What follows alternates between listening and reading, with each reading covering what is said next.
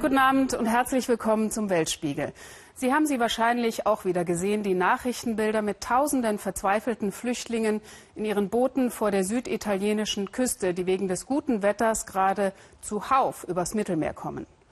Lampedusa steht ja schon für Flüchtlingsdramen. Unser Spanien-Korrespondent Stefan Schaaf aber fürchtet jetzt ein zweites Lampedusa weiter westlich im Mittelmeer. Eigentlich ist es die nordafrikanische Küste, aber hier in Marokko gibt es aus Kolonialzeiten noch zwei winzige Fleckchen spanisches Hoheitsgebiet. Die eine Exklave ist Ceuta und noch ein bisschen weiter rechts auf der Karte die andere Melilla.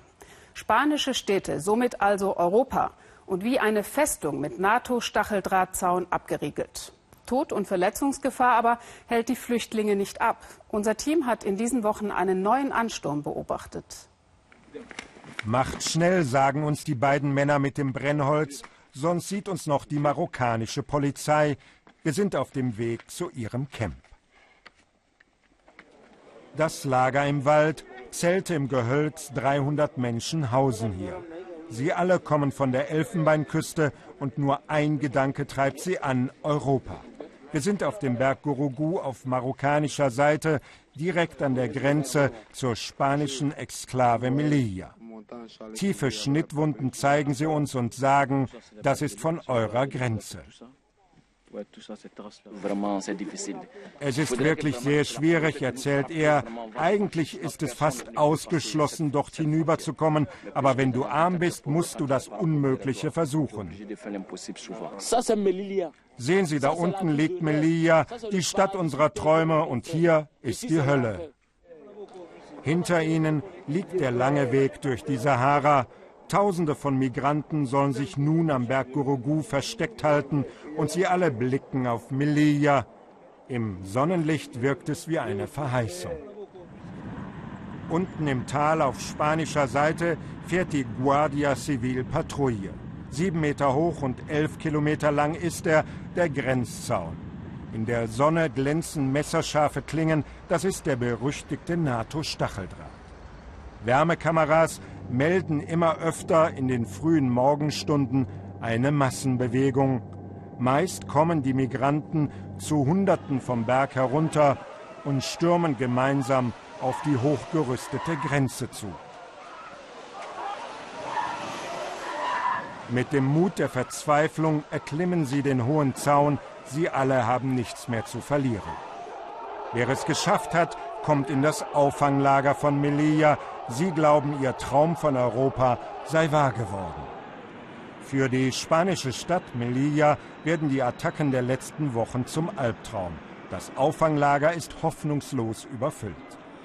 Die spanischen Behörden sehen Schlepperbanden am Werk und weisen Kritik an der hochgerüsteten Grenze zurück. In Melilla werde ganz Europa verteidigt. Es gibt viel Heuchelei. Die Guardia Civil verteidigt die Grenze und erfüllt damit das Gesetz. Diejenigen, die illegal Spanien betreten, brechen das Gesetz. Zurück in Marokko, dieses Mal in der Nähe der spanischen Exklave Ceuta. Männer aus Kamerun führen uns zu ihrem Lager. Die meisten leben hier schon seit mehr als einem Jahr. Essen suchen sie im Abfall der umliegenden Dörfer. Frühmorgens verstecken sie sich, denn dann kommt oft die marokkanische Polizei, um ihre Zelte zu zerstören. Doch uns wollen sie vom 6. Februar dieses Jahres erzählen, als sie von der Guardia Civil angegriffen wurden. Wir wollten am frühen Morgen über die Grenze, erzählt Jimmy, aber dann haben die Spanier, die Guardia Civil, begonnen, auf uns zu schießen. Amateuraufnahmen von jenem Tag. Die Afrikaner wollten auf die spanische Seite schwimmen. Eine Gruppe ist im Meer zu erkennen, dann fallen Schüsse. Die Guardia Civil feuerte Gummimunition und Tränengas ins Wasser. Ich war auch im Meer in einer Wolke von Tränengas. Ich weiß nicht, wie ich da herausgekommen bin. Bislang lehnt die spanische Regierung jede Verantwortung ab, aber an diesem Tag sind 15 Menschen ertrunken. Wir verstehen das nicht. Wir sind ja die Gewalt der Marokkaner gewöhnt, aber dieses Mal waren es die Spanier, die getötet haben. Ihr Ziel bleibe trotzdem Europa, sagen sie, das seien sie ihren Familien schuldig. Und so leben sie gefangen im Niemandsland dieses Waldes. Im nächsten Dorf treffen wir auf eine aufgebrachte Menschenmenge. Ihre Wut richtet sich gegen die Afrikaner im Wald, erfahren wir. Die Flüchtlinge würden die marokkanischen Frauen belästigen. Inszeniert wird diese spontane Demonstration. Nein, willkommen sind die Männer aus Afrika nicht. Abends in Marokkos Hauptstadt Rabat, irgendwo in einem ärmlichen Mietshaus, treffen wir auf weitere Opfer der mörderischen Grenze. Bandagierte Arme, gegipste Füße, hier pflegen viele Verletzte ihre Wunden. Sie haben die Festung Europa bislang nicht überwinden können. Es passieren schlimme Dinge. All die Verwundeten, die Sie hier sehen, sind eine Folge dieser Grenze. Wir konnten dem Tod bisher entkommen, aber wir haben einige Brüder schon verloren. Auf spanischer Seite fühlt man sich von Europa alleingelassen. Man müsse gemeinsam über die Aufnahme von Flüchtlingen entscheiden, sonst drohe eine weitere Katastrophe. Wenn Abertausende von verzweifelten Menschen an dieser Grenze weiter rütteln, dann kann sich jederzeit erneut eine Tragödie abspielen. Das macht mir wirklich Angst. Von Melilla aus hat man einen guten Blick auf den Berg Gurugu.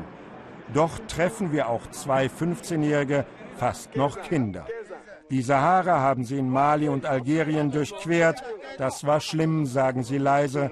Nun liegt ihr Ziel zum Greifen nah.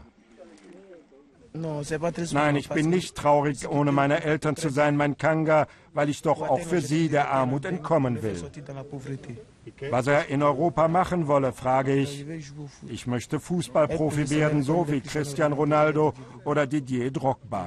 Das ist mein Traum. Der Blick vom Berg macht sie verrückt. Hinter ihnen liegt die Hölle, vor ihnen Europa, das Paradies. Ja, und ich hatte gerade einen absoluten Déjà-vu-Effekt, weil ich vor neun Jahren in meiner Korrespondentenzeit fast denselben Film mit fast denselben Bildern gemacht habe. Was nicht heißt, dass uns vom Fernsehen hier nichts Neues einfällt, sondern schlicht und einfach, dass die EU trotz vieler Lippenbekenntnisse eben keine neuen Wege gefunden hat, Flüchtlingsdramen zu verhindern.